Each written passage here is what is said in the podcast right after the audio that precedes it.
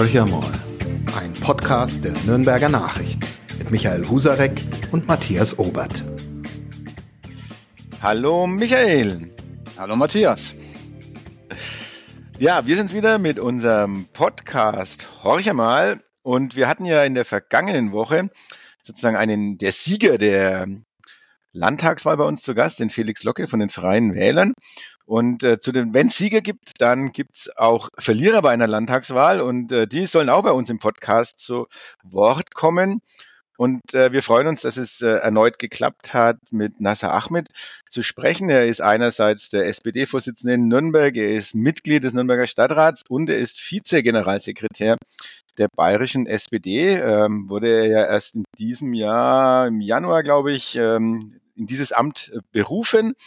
Und auch damals hatten wir schon den Podcast und jetzt würde ich mal sagen, ähm, lieber Herr Ahmed, der SPD regnet ja mal jetzt gerade so richtig schön rein. Also wir haben das Urteil des Verfassungsgerichts, wir haben verheerende Umfragewerte im Bund für die SPD und wir haben eine bayerische Landtagswahl, äh, wo die SPD dann doch die glorreichen 8,6 Prozent erreicht hat. Ähm, damals im äh, Januar letzten äh, diesen Jahres äh, waren Sie noch optimistisch, dass wir die 10 Prozent Hürde, dass die gerissen wird und vielleicht sogar es Richtung 15 Prozent geht. Ja, was soll ich sagen? Ähm, mit, mit welchem Thema wollen wir anfangen? Sie haben die freie Wahl von diesen drei Themen, die alle nicht so angenehm sind für die SPD. Mit welchem möchten Sie denn anfangen? fangen wir doch erstmal mit der Landtagswahl an und äh, danke, dass ich wieder dabei sein darf äh, und danke für die Einladung. Ja, dann fangen wir mit der Landtagswahl an. 8,6 Prozent, alles andere als erquicklich. Ähm, ich zitiere mal den Kollegen Roland Englisch, der gesagt hat, die SPD befindet sich in einer Todesspirale. Sehen Sie das auch so? Ach, das ist natürlich drastisch formuliert und der Abgesang auf die SPD, der wurde ja auch schon oft angestimmt. Ähm, da hieß es dann manchmal, die SPD hätte sich mit ihrer, mit ihren Erfolgen ja selber getötet, weil äh, inzwischen alle ja irgendwo sozialdemokratisch geworden sind. Und ich glaube, äh, dass es uns einfach bei dieser Wahl tatsächlich nicht gelungen ist, mit den Sachthemen und mit unserem Kern äh, durchzudringen, sondern diejenigen, die halt jetzt populistisch geschrien haben und vereinfacht haben, äh, und die Wahl zu einer Abstimmung über die Ampel gemacht haben. Die, muss man ehrlich sagen, haben sich halt durchgesetzt und haben gewonnen. Äh, wir haben es halt nicht geschafft. Aber was mir wirklich am meisten Sorgen macht, ist der Rechtsruck, den man jetzt gerade erlebt äh, und bei der Wahl gesehen hat. Äh, da brauchen wir, glaube ich, als alle Demokratinnen und Demokraten eine Antwort. Ne? Bei diesem Rechtsruck würde ich gern einhaken. Da ist die SPD ähm, in An- und Abführungszeichen nicht ganz unschuldig. Warum? Weil ja ein Teil derjenigen, die AfD gewählt haben, ehemals Stammklientel der SPD war. Ähm, die Arbeiterschaft, wenn man das so pauschal sagen kann, hat sich in Teilen mindestens abgewandt von der Sozialdemokratie. Die haben ja früher mal in den äh, Sozialdemokraten ihre Interessensvertreter gesehen. Was ist denn da alles schiefgelaufen über einen längeren Zeitraum? Das ist ja auch eine eine Entwicklung, die man nicht so schnell umkehren können wird. Also warum hat die SPD sich von ihrem Markenkern so drastisch entfernt? Also ich denke, wir haben diesen Wahlkampf auch wieder in den Mittelpunkt gestellt. Soziale Gerechtigkeit. Bayern muss bezahlbar bleiben. Wir brauchen genügend bezahlbare Wohnungen. Wir brauchen gute Pflege im Land. Wir brauchen gute Bildung, Aufstieg durch Bildung.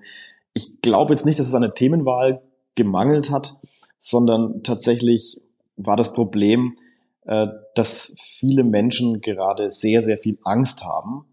Und wir haben es nicht geschafft, in einem Satz zu erklären, warum es richtig ist, jetzt die SPD zu wählen. Und Populisten haben, ich sage jetzt mal, mit scheinbar einfachen Antworten einfach äh, viele Menschen scheinbar überzeugen können. Also ich sage jetzt mal ein Beispiel, zu sagen, ähm, uns allen wird es besser geht, wenn man nur genügend Menschen abschiebt beispielsweise. Oder wenn die Flüchtlinge alle weg wären, dann würde es uns allen besser gehen. Äh, das ist einfach, das stimmt nicht. Das ist auch Hetze. Äh, aber das war halt irgendwie sehr einfach und griffig. Äh, und viele Menschen haben mir auch am Infostand gesagt, ja Mensch, Herr Ahmed, beim Wahlomat kommt bei mir eigentlich die SPD raus. Aber ihr, ja, ihr sprecht nicht meine Themen an oder ihr sprecht nicht an, was ich eigentlich im Herzen trage. Und zwar gerät hier irgendwas aus den Fugen. Und ich glaube, das ist, dass viele Menschen einfach Angst haben, abzusteigen ähm, und den, den Eindruck zumindest vermittelt bekommen haben, äh, wir als SPD würden uns nicht in erster Linie um sie kümmern, sondern zum Beispiel um Geflüchtete oder um äh, das Klima, äh, auch wenn das gar nicht gestimmt hat. Denn wenn man mal darauf schaut, was die SPD im Bund jetzt umgesetzt hat, Mindestlohnerhöhung, Deutschlandticket, Energiepreispauschale, Grundrente, das waren alles Dinge, die die Arbeiterschaft und unsere Klientel sehr, sehr, sehr, sehr, sehr, sehr äh, unterstützt hat. Auch in schwierigen Zeiten, Strompreisbremse, Gaspreisbremse. Aber wir hatten immer so Spiegelstriche und ich hatte immer das Gefühl, emotional dringen wir nicht durch. Deswegen glaube ich, wir müssen in einem Satz sagen können, warum man die SPD wählen sollte in diesen Zeiten. Und da fällt mir halt ein, zu sagen, wir sind diejenigen, die sich einsetzen, dass man durch Arbeit Wohlstand erreichen kann in diesem Land dass man mit Bildung eine faire Chance bekommt ähm, und dass wir die Mitte entlasten und dass die Millionäre und Milliardäre endlich ihren gerechten Steueranteil leisten müssen. Ich glaube, das wäre so eine klare Botschaft. und das haben wir nicht geschafft. Ja bis auf den letzten Satz hätte das auch von der FDP stammen können. Leistung zählt, aber das nur am Rande. Ähm, das mit den Milliardären sehen die ja, ein bisschen anders. Insofern ja, gibt's ja beginnt ja Leistung bei 120.000 Euro Jahreseinkommen erst. Bei uns halt schon jeder, der morgens aufsteht, 40 Stunden arbeitet. Die, die Benchmark ist eine andere. Aber ich, ich kann diese Erzählung, die Sie uns gerade ähm, zum Besten gegeben haben, durchaus nachvollziehen. Ähm, und tatsächlich mangelt es der SPD ja an jeglicher Emotionalität, so weit würde ich gehen. Also der Kanzler Olaf Scholz verkörpert es ja sozusagen perfekt. Ähm, der Mann kann alles außer Emotion. Und ähm, Florian Ponton ist jetzt, äh, wie soll man sagen, auch nicht unbedingt bekannt als der, ähm, derjenige, der die Massen mitreißt. Und womöglich ist es ja am Ende auch ein ähm, Problem der SPD, nicht die richtigen äh, Menschen für die Sie haben das gerade so formuliert, passenden Inhalte zu haben. Denkt man da mal drüber nach in der Sozialdemokratie oder ähm, laufen wir Gefahr, dass wir das Ende der SPD wirklich noch erleben, weil weitere ähm, Scholz-Bruns ähm, die Bühne betreten, also die jetzt nicht so richtig die Massen mitnehmen können. Es gibt, gibt andere Parteien sind da einen Ticken klüger. Also wir haben das wirklich für uns sehr tiefgehend analysiert und wir haben einfach gesehen, wir sind tatsächlich mit unseren, mit unseren Themen auf einer emotionalen Ebene als auch auf einer Schlagwortebene. Da sind wir einfach nicht durchgedrungen. Ähm, aber wir, ja, man kann sagen, Florian von Brunn war am Anfang vom Wahlkampf vielleicht nicht bekannt genug, äh, aber er hat sich schon in diesen letzten Monaten des Wahlkampfs auch sehr viel bekannter gemacht. Das zeigen auch die Zahlen. Ähm, und einfach jetzt den Austausch der Spitze zu fordern, das ist in meinen Augen ein bisschen zu billig, sondern die Probleme liegen schon tiefer. Ähm, und ich glaube schon, dass wir eine, eine neue Erzählung brauchen. Also zum Beispiel die Erzählung, dass egal wo man herkommt, ob man Arbeiterkind ist oder ob die Eltern Professoren oder Manager sind, egal ähm, aus welchem Land die Eltern herkommen, ähm, egal ob man Geflüchteter war oder Migrant ist, egal wer, Hauptsache, man setzt sich hier für das Allgemeinwohl an, man schafft was, man steht morgens auf, man packt an äh, und all diejenigen haben ein gutes Leben verdient. Also wie Martin Schulz es so schön gesagt hat, jeder, der hart arbeitet, äh, der, der äh, muss auch sehr gut davon leben können. Und wenn wir das wieder in den Mittelpunkt stellen, gepaart mit so einer Aufstiegserzählung, dass jeder was erreichen kann, wenn er hart genug arbeitet. Ich glaube, das ist so eine Erzählung, die wir einfach wieder viel mehr verkörpern müssen und in den Mittelpunkt stellen, nicht auf Nebenthemen. Aber, die, Aber dann, die Frage dann, dann haben, haben wir doch ganz, ganz kurz, Matthias, wir haben ja hier im Podcast gerade die Geburtsstunde, das müssen wir uns beide auf die Schulter klopfen, des neuen SPD-Bundesvorsitzenden Dr. Nasser Ahmed, der für all das ja steht, ähm, was gerade eben gesagt wurde, für diese Aufstiegsgeschichte. Das ist ja tatsächlich was, ähm, wo Sie, Ihre Familie ähm, qua Herkunft, Sie verkörpern das ja perfekt. Ist es vielleicht an der Zeit, dass die SPD ähm, von Menschen wie Ihnen in Führungspositionen ähm, erobert wird? Äh, oder will man die, die älteren Herrschaften noch ein bisschen so machen lassen? Also ich denke, das ist auch einer der Gründe, warum ich eine Chance bekommen habe. Und ich bin ja auch in einer Führungsposition, sogar in mehreren. Ähm, und ich kann immer nur die Geschichte von meinem Vater erzählen, der hier in den 70er, 80er Jahren nach Deutschland gekommen ist. Und warum? Weil für ihn Krieg keine Option war. Der sollte äh, an die Front gehen für einen Diktator gegen den anderen und hat gesagt, das ist nicht mein Krieg. Und sein Sehnsuchtsort, der war für ihn Deutschland. Ähm, und warum?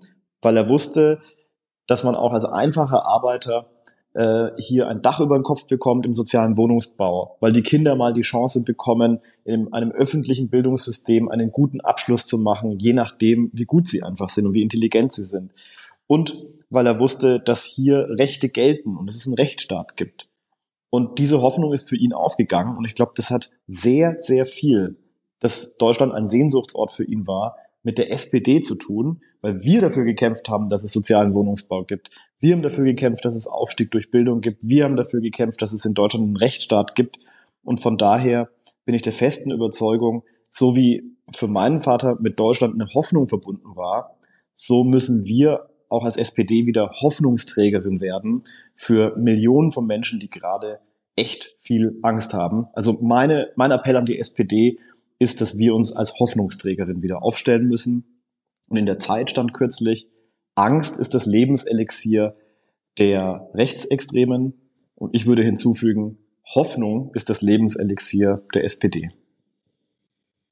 Das hört sich ja zunächst mal alles sehr schön an, ähm, sind auch kluge Worte, würde ich sagen. Aber jetzt mal ganz konkret. Sie reden davon, dass es Millionen Menschen, die im Moment, also Millionen Menschen, die im Moment auch Angst haben, die Befürchtungen haben, dass äh, sie eben diesen Wohlstand, den Sie vielleicht gerade auch geschildert haben, mit einem sehr guten Leben, mit den Worten umschrieben, dass sie diesen Wohlstand nicht erreichen können. Für mich stellt sich so ein bisschen die Frage, wie wird überhaupt Wohlstand definiert aus Sicht der SPD? Wir haben, sage ich mal, Leute, die vielleicht bei einem Automobilhersteller arbeiten, äh, die verdienen richtig gutes Geld.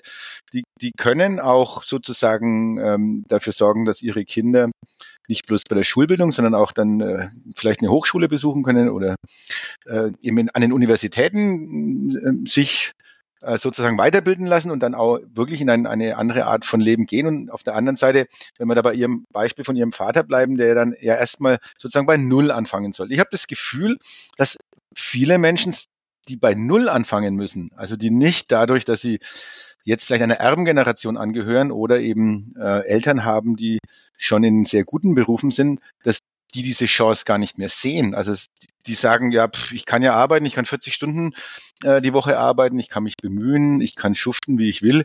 Ich werde es nie, ich lebe ja auf dem Land, ich werde es nie zu einem eigenen Häuschen schaffen, ähm, geschweige denn, dass jemand in einer Großstadt äh, es sich leisten könnte, dann irgendwo eine Eigentumswohnung zu bezahlen. Also wie wollen Sie diese diese Schere, die ja immens auseinanderklafft und immer weiter auseinanderklafft, wie wollen Sie denn diese Schere schließen?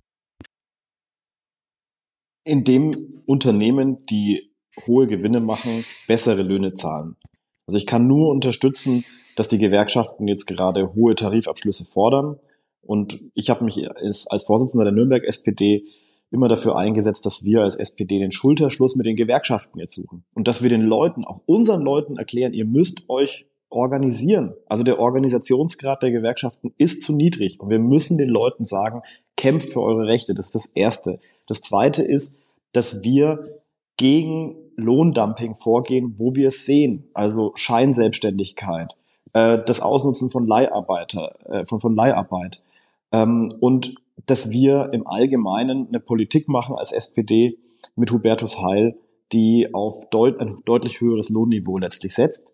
Und dann, und da, das ist jetzt vielleicht unerwartet, aber ich bin auch der Meinung, dass wir ähm, im Bereich Einkommenssteuern, dass die Mitte in Deutschland einfach viel zu viel zahlt und dass die sehr, sehr reichen Menschen, und da meine ich wirklich Millionäre und die 266 Milliardäre in diesem Land, dass die viel mehr beitragen müssen, weil sie sind nur so reich geworden, weil es eine so gute Infrastruktur hier gibt und weil die kleinen Leute in diesem Land den Karren ziehen.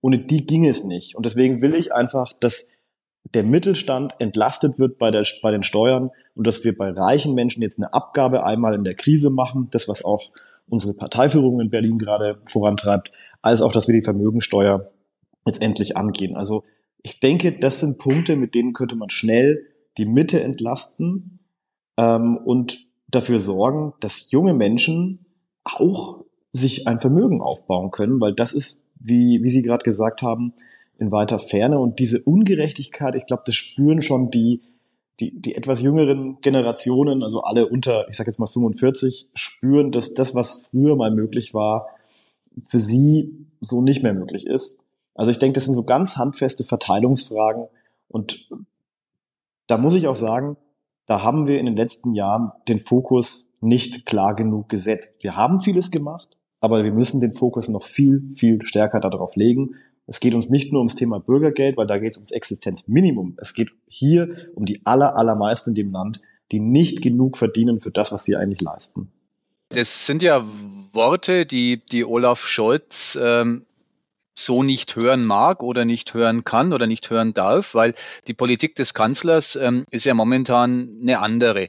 Mittelstandsentlastung kann ich so nicht wahrnehmen. Es gibt ein paar Dinge wie jetzt die ähm, wieder erhöhte Mehrwertsteuer für die Gastronomie, die ja weniger die Reichen treffen werden, die zahlen das mit links, ähm, als vielmehr den Otto Normalfamilienvater, der mit den Kindern zum Griechen geht, einen Schnitzel und Gyros essen will, der bezahlt deutlich mehr. Also wie, wie bringt man diese Diskrepanz zwischen, ähm, sagen wir, sozialdemokratischer Theo Theorie, wie wir sie gerade gehört haben aus ihrem Munde, und äh, SPD-Praxis, wie wir sie in der Ampel in Berlin ähm, tagtäglich erleben oder gar erleiden müssen, zusammen? Also das ist ja ein Mega-Spagat. Also wir haben jetzt auch in der Nürnberg SPD uns lange überlegt, wie wir uns neu aufstellen. Jetzt auch nach den letzten Wahlniederlagen und hatten eine Klausur am Wochenende und haben uns für uns auch ganz klar gezogen. Wir wollen die Partei der Kümmerer sein. Wir wollen die Partei sein, in der man mitmachen kann. Als Mitglied, aber man kann auch als Nichtmitglied bei uns mitmachen und an Ideen für die Zukunft arbeiten wir wollen offen für Nichtmitglieder sein und so der, der Raum, wo jetzt ganz viele Leute ja höchst politisch geworden sind über die letzten Jahre. Fridays for Future, ähm, Black Lives Matter ähm, oder auch beim ganzen Thema, wie gehen wir jetzt mit den Herausforderungen der Zukunft um? Da sind ja sehr viele sehr hypermobilisiert, aber nicht in Institutionen oder Parteien. Also das, das geht so eine Schere auf. Sehr, sehr, also alles wird politisiert, aber wenig am Ende, was dabei rauskommt. Und wir als SPD wollen das Forum schaffen dafür, dass Menschen, die ungefähr unsere Werte teilen, eben bei uns mitmachen, um die Stadt zu verschönern, um aber auch das Land voranzubringen. Und ich glaube, dass die Partei, die muss jetzt visionär denken. Und da, was ich jetzt gesagt habe, ist sozusagen das Langfristziel der SPD, dass wir, für, dass wir diese Verteilungsfragen stellen müssen. Und dass wir auch in der Stadt, zum Beispiel jeder Quadratmeter kann nur einmal vergeben werden. Und das muss auch zwischen, ich sage jetzt mal, Auto, Grün, ähm, Kindern und so weiter muss neu verteilt werden. Genau wie was ich gerade auf Bundesebene gesagt habe, dass da einiges im Argen liegt. Und ich glaube, dass die Partei, die SPD, die kann visionärer sein als jetzt ein Bundeskanzler, der in ein Korsett in einer Koalition eingespannt ist. Und ich glaube, dass die Leute hören wollen, wo würde denn die SPD hingehen, wenn, wenn wir jetzt die absolute Mehrheit geholt hätten. Und einfach nur auf Bundesebene jetzt die kleinstmöglichen Kompromisse zu machen. Und das ist dann die SPD-Politik. Das ist zu wenig. Wir müssen da gute Politik machen. Ich glaube, dass der Kanzler im Rahmen der Möglichkeiten eine gute Politik macht. Aber wir müssen auch aufzeigen über den Tag hinaus, wo will die SPD als Partei hin, als Kümmererpartei, als Mitmachpartei und als Bewegungspartei wenn die SPD in Nürnberg Kümmererpartei werden will, was heißt, was soll denn das konkret heißen? Also wir, ich bleibe mal bei dem Spagat, der ja auch äh, in verschiedensten ähm, Segmenten sozusagen, den Sie da machen müssten, oder die Schere, die eben auch in den äh, unterschiedlichen Erwartungshaltungen auseinanderklafft. Also wir haben, Sie haben selber genannt, Fridays for Future. Die haben ja, glaube ich mal, eine ganz andere Vorstellung von Klimaschutz und Klimapolitik als ich nenne ihn mal den klassischen SPD-Wähler, der jeden Tag früh aufsteht, auf die Arbeit geht und seine 35 bis 40 Stunden arbeitet und vielleicht im Moment auch wegen der, Klima, äh, der Klimaschutzziele um seinen Arbeitsplatz fürchtet. Fangen wir mal mit dem an. Also das ist jetzt ein Beispiel dafür. Das geht natürlich weit über Nürnberg hinaus, aber man kann da sicherlich auf ja. die Themen noch kommen, die in Nürnberg eine Rolle spielen. Wie wollen Sie das hinbekommen? Um wen kümmern Sie sich dann eigentlich? Die politischen Aktivisten, die auch laut sind, die auf der Straße auch zu sehen sind?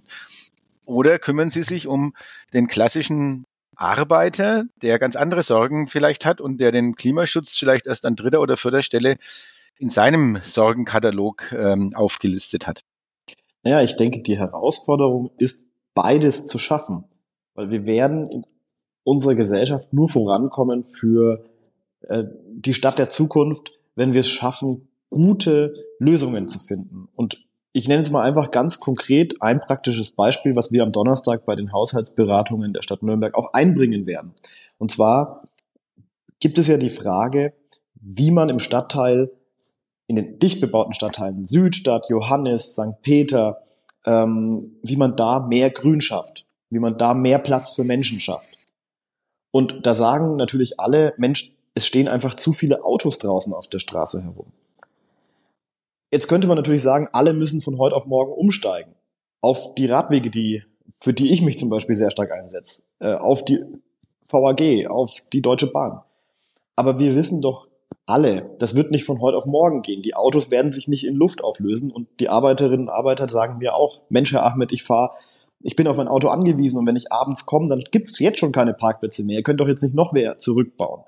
Und eine gute Lösung ist jetzt zum Beispiel, beides miteinander zu vereinbaren und zu sagen, wir stapeln die Autos im Stadtteil in Quartiersparkhäusern, in einem Parkhaus für alle und nehmen dann aber Parkplätze aus dem Stadtteil raus, um da dann grün und äh, grüne Lungen sozusagen zu schaffen ähm, und langfristig dann äh, eben die Menschen dahin zu bringen, dass sie mehr umsteigen. Also ich glaube, wir müssen mehr in gemeinsamen Lösungen denken und das ist dann die Aufgabe von einer Partei wie der SPD, da sehe ich große Chancen, äh, dass wir jetzt niemanden abhängen und eine ideologische Position zum Beispiel besetzen und sagen, Autos müssen jetzt einfach verschwinden, sich in Luft auflösen. Das wird nicht passieren.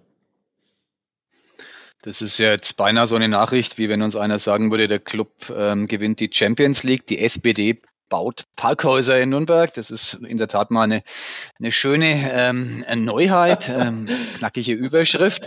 Äh, bisher hat die Parkhausfraktion ja eher ähm, der CSU angehört. Das wird spannend. Ähm, auch die Reaktion im Stadtrat sicherlich spannend, wenn man das in der Haushaltsdebatte dann verfolgen wird. Jetzt ist es ein Mosaikstein, den kann man auch ableiten, haben Sie auch gerade getan, ist ähm, plausibel, aber müsste die SPD, um bei dem vorhin skizzierten nochmal zu bleiben und auf Nürnberg heruntergebrochen, nicht wesentlich konsequenter in dieser Stadt sein? Im Moment hat man den Eindruck, die SPD äh, trägt mal so alles ganz staatsmännisch mit, weil man ja in An- und Abführungszeichen in der Stadtregierung ist mit der CSU.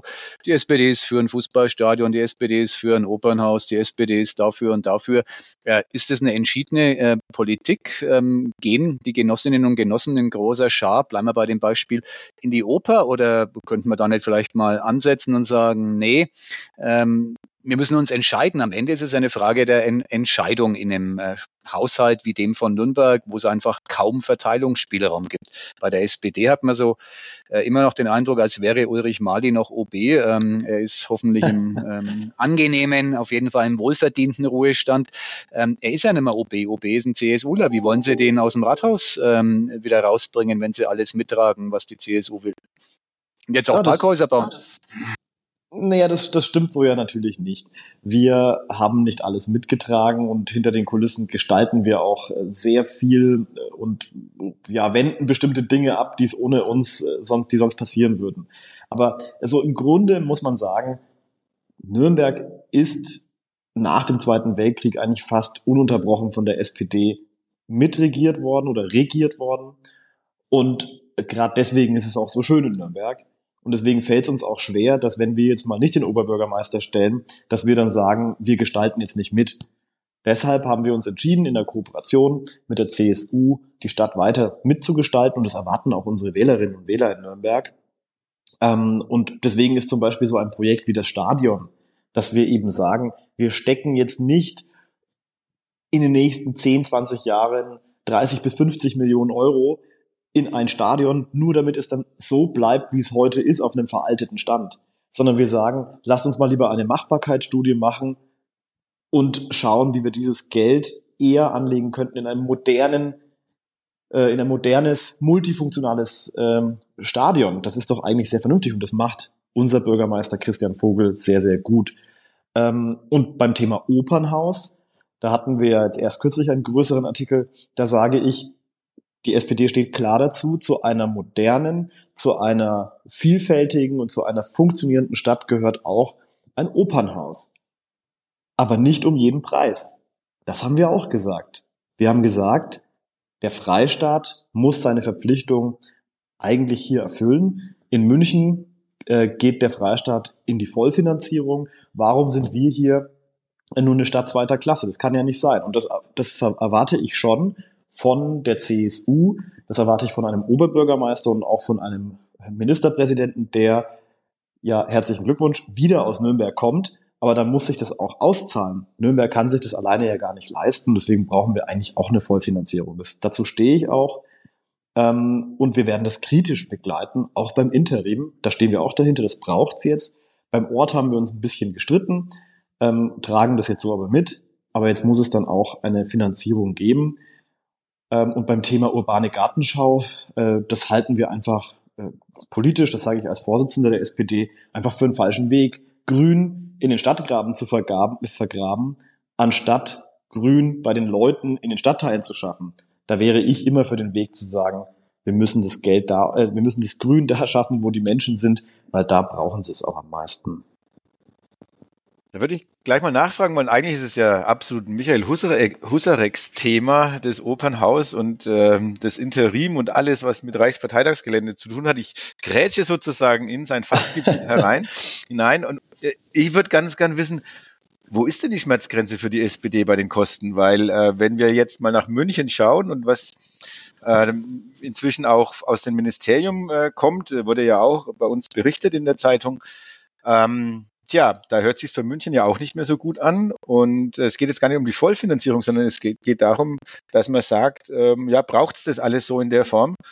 Und da würde mich dann schon interessieren, wo ist denn bei der Nürnberger SPD die Grenze, wo die sagen, keine Ahnung, 100 Millionen sind noch okay, 200 Millionen bei der Stadt sind noch okay. Wo ist die Grenze? Also die Vollfinanzierung, jetzt, ähm, da können wir, glaube ich, schon unter uns Pfarrerstöchtern reden, die wird es nicht geben. Die Stadt wird sich in irgendeiner Form beteiligen müssen. Und wo ist die Grenze für die SPD? Und was, was passiert dann mit dem Obernhaus, wenn es zu teuer wird? Das ist ja gleich die Anschlussfrage hinterher. Ja, gute Frage, nächste Frage. ja, es ist eine wirklich schwierige Frage. Auf jeden Fall haben wir ja beim Interim einen Kostendeckel eingezogen, dass wir sagen, die Gesamtkosten dürfen uns nicht aus dem, aus dem Ruder laufen. Ähm, und da muss ich einfach sagen, da habe ich einfach inzwischen wegen dem, was ich so höre, echt große Bedenken, dass wir hier tatsächlich diesen Kostendeckel nicht einhalten können. Ähm, aber das, das muss man sich jetzt in den nächsten Wochen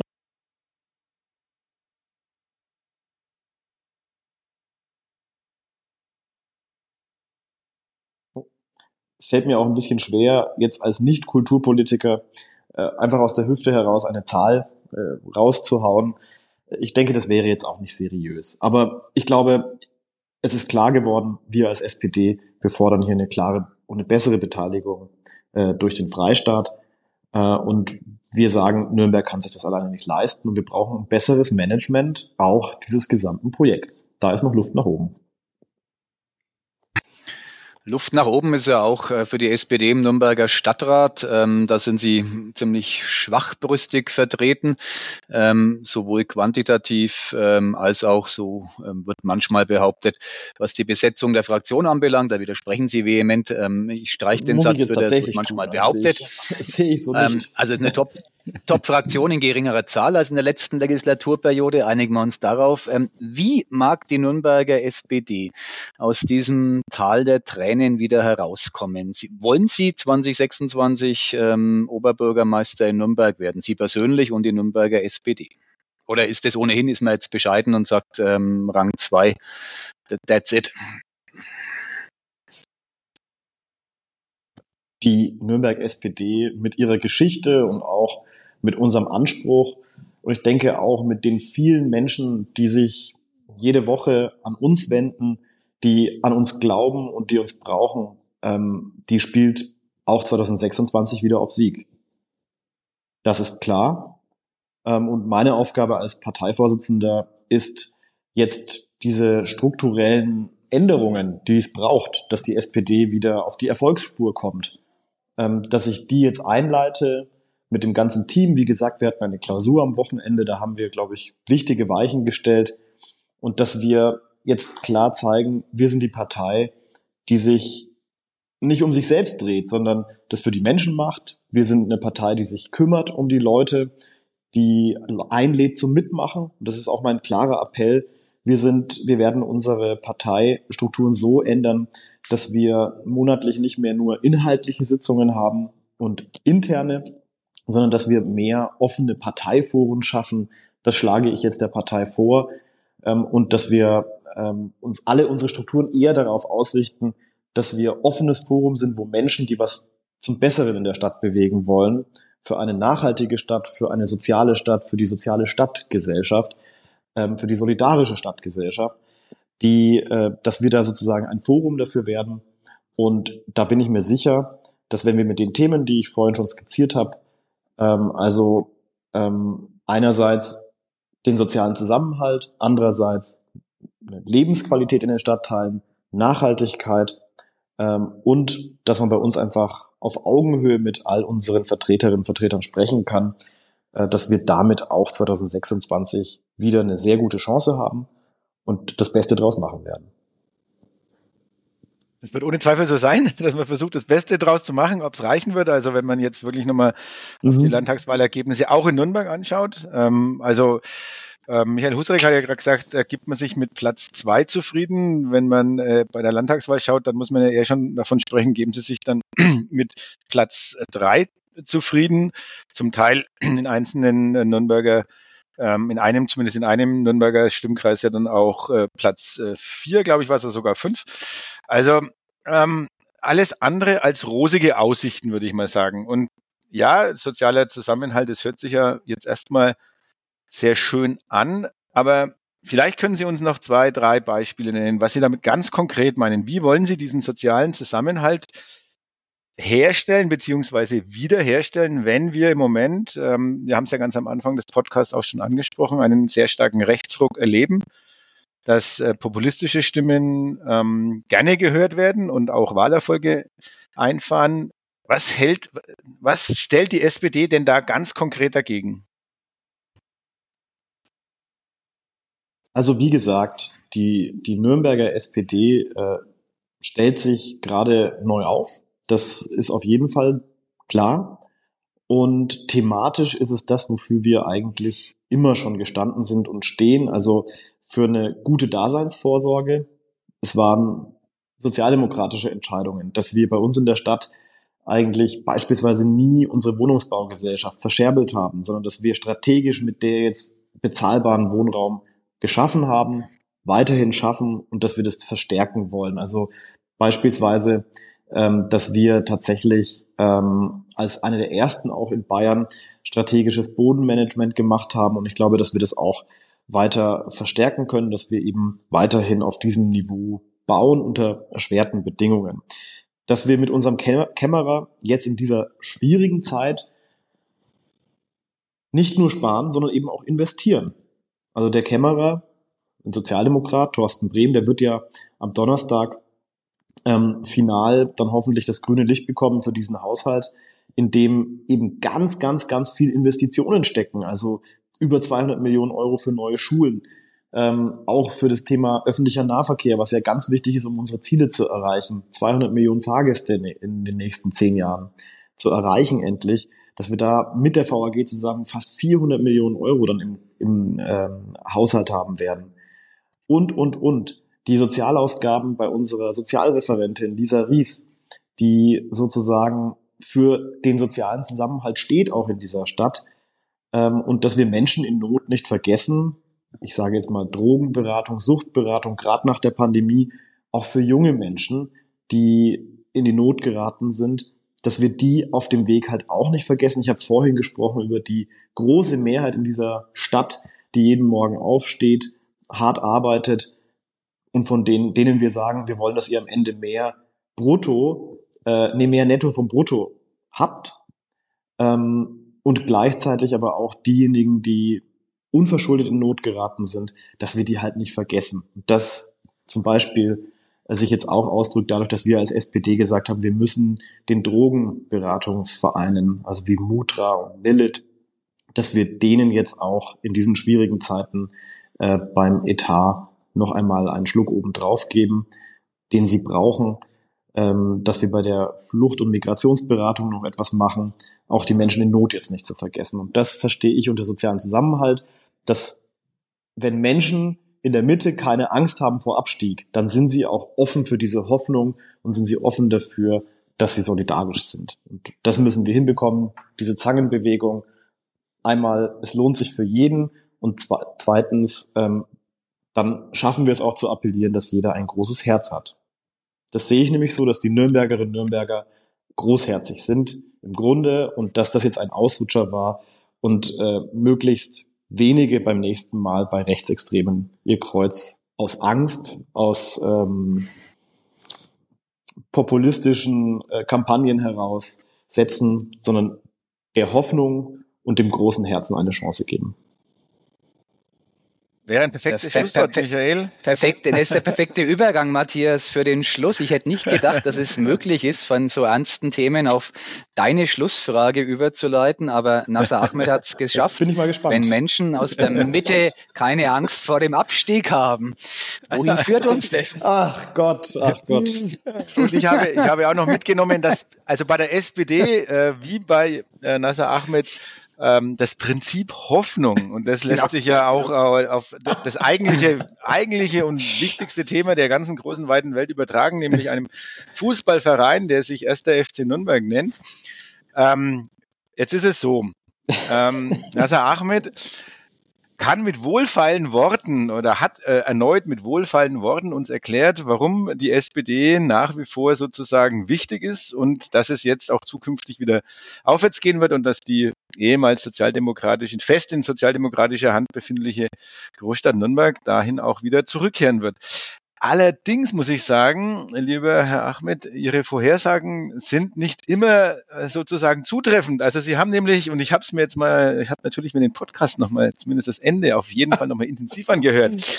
Sie haben vorhergesagt, das Derby im, am 4. Februar wird der erste FC Nürnberg mit 2 zu 1 gewinnen.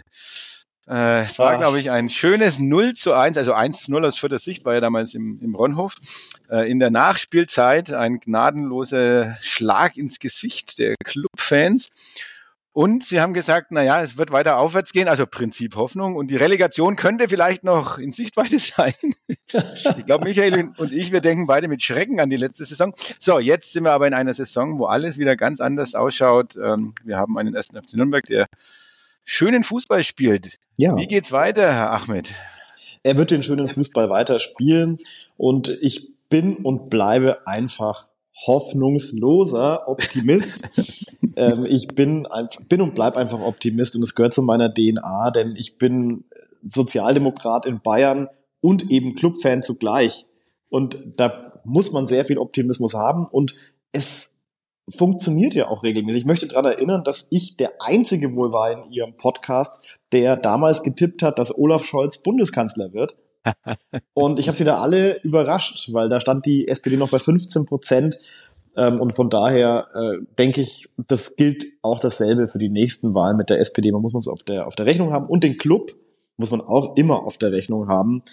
Ähm, ich hoffe einfach, dass diese Signale, die wir jetzt gerade sehen mit einigen schönen Ballstaffetten, die ich jetzt schon beobachten durfte, dass das ein, ja, ein Aufbruch auch in eine gute Saison wird und wir es vielleicht diesmal wirklich in die Relegation oder sogar auf den direkten Aufstiegsplatz schaffen.